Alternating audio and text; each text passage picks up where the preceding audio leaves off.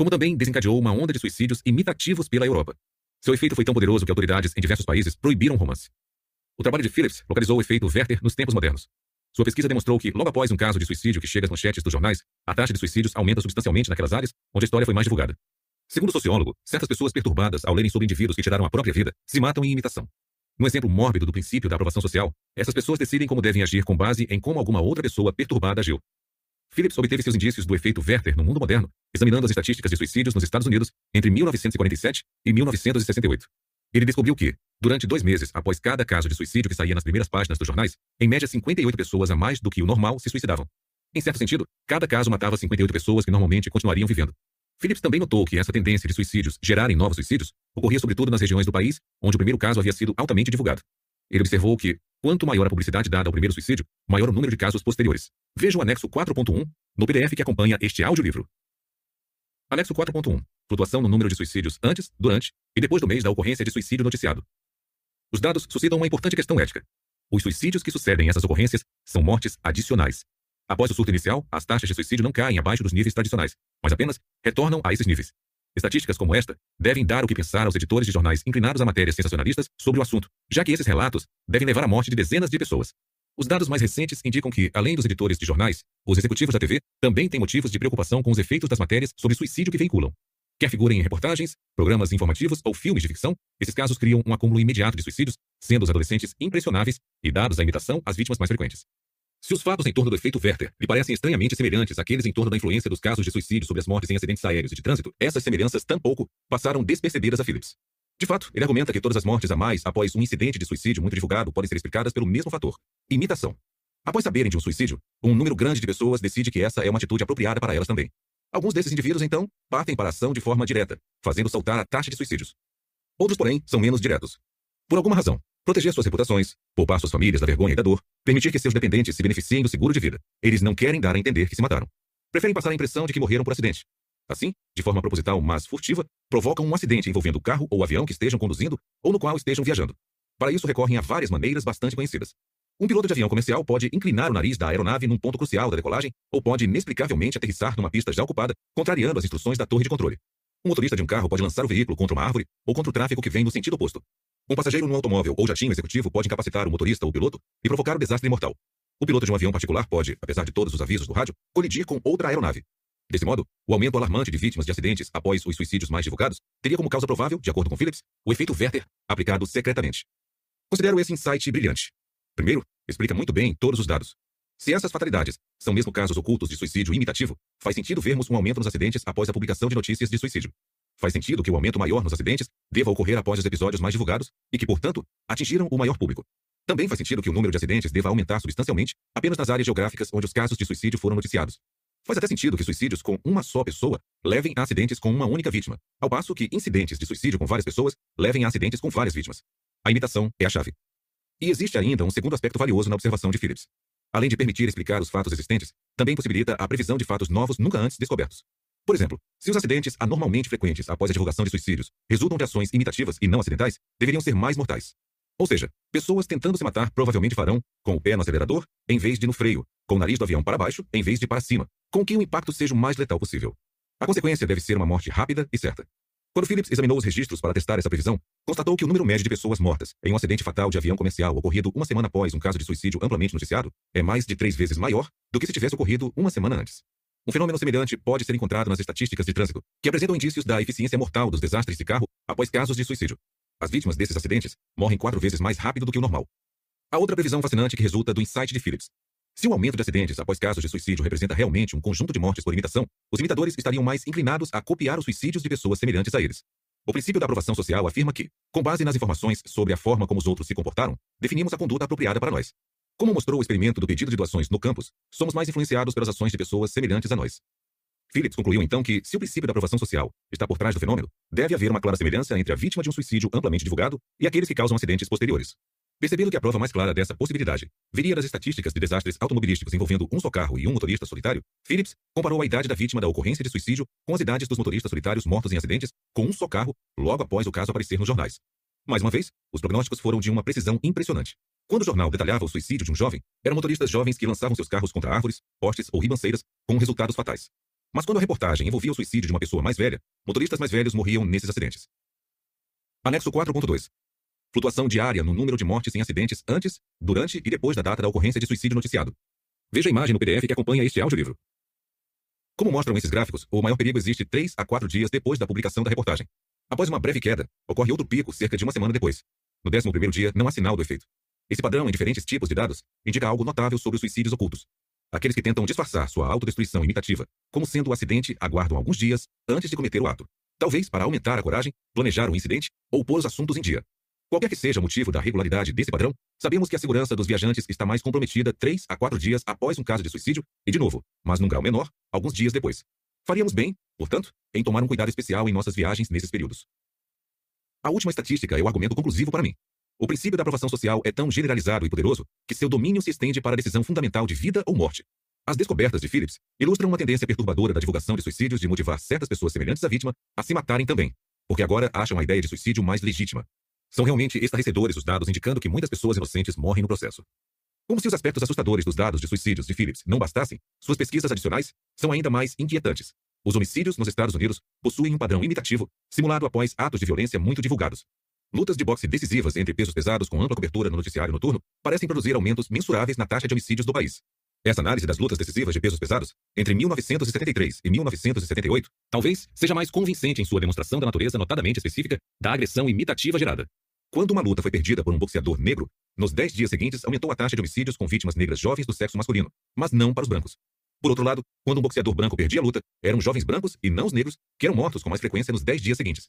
Quando esses resultados são combinados com as descobertas paralelas dos dados de suicídio de Phillips, fica claro que a agressão amplamente divulgada possui a tendência desagradável de se espalhar para vítimas similares, não importando se a agressão é infligida a si mesmo ou a outro.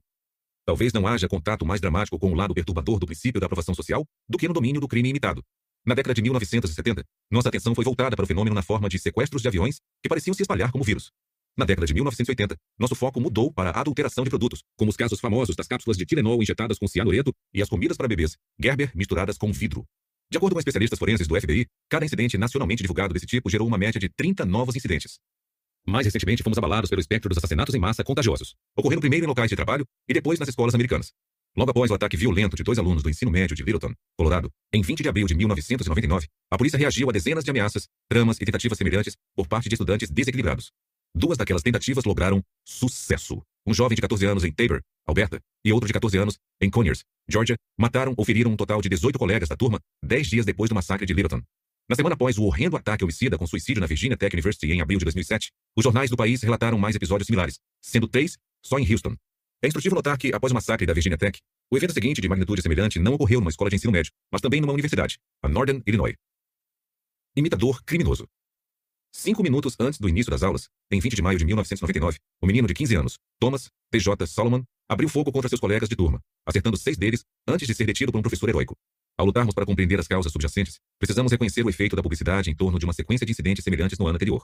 Primeiro em Jonesboro, Arkansas, depois em Springfield, Oregon, mais tarde em Littleton, Colorado, e por fim, apenas dois dias antes, em Tabor, Alberta. Respondendo à pergunta de por que estudantes perturbados vinham subitamente se tornando homicidas na escola, um de seus amigos declarou: Garotos como TJ estão vendo isso e ouvindo isso o tempo todo agora. É a nova saída para eles. Eventos dessa magnitude demandam análises e explicações. Alguns pontos em comum precisam ser identificados para se entender o fenômeno.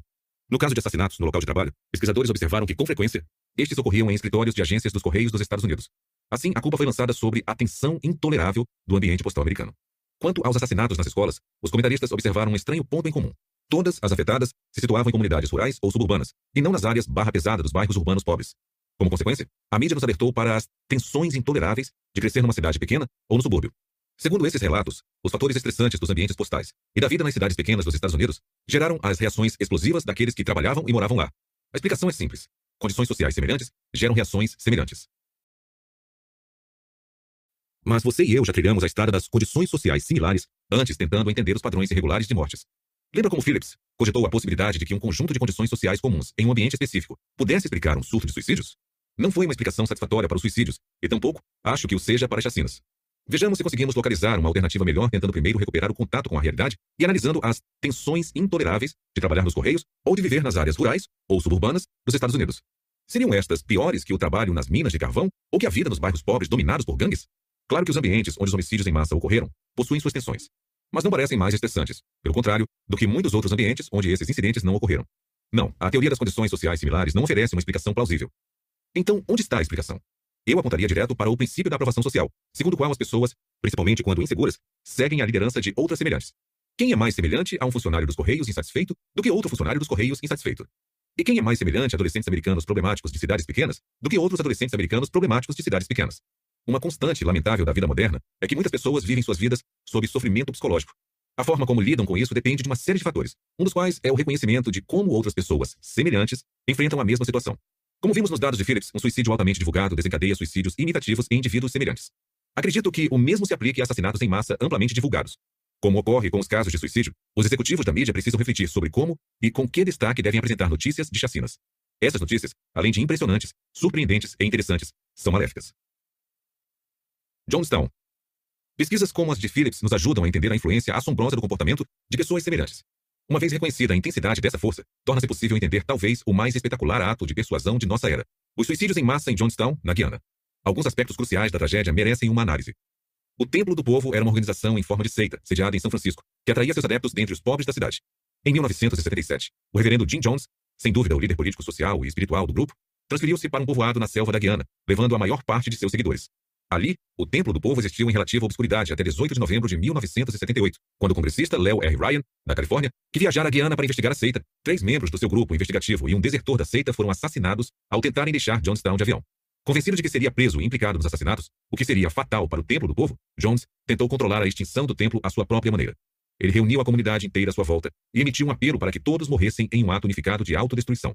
A primeira reação foi a de uma jovem que, calmamente, se aproximou do agora famoso tanque com veneno sabor morango, ministrou uma dose ao seu bebê, uma a si própria e depois se sentou no chão do terreno, onde ela e seu filho morreram em convulsões após quatro minutos. Outros logo a imitaram.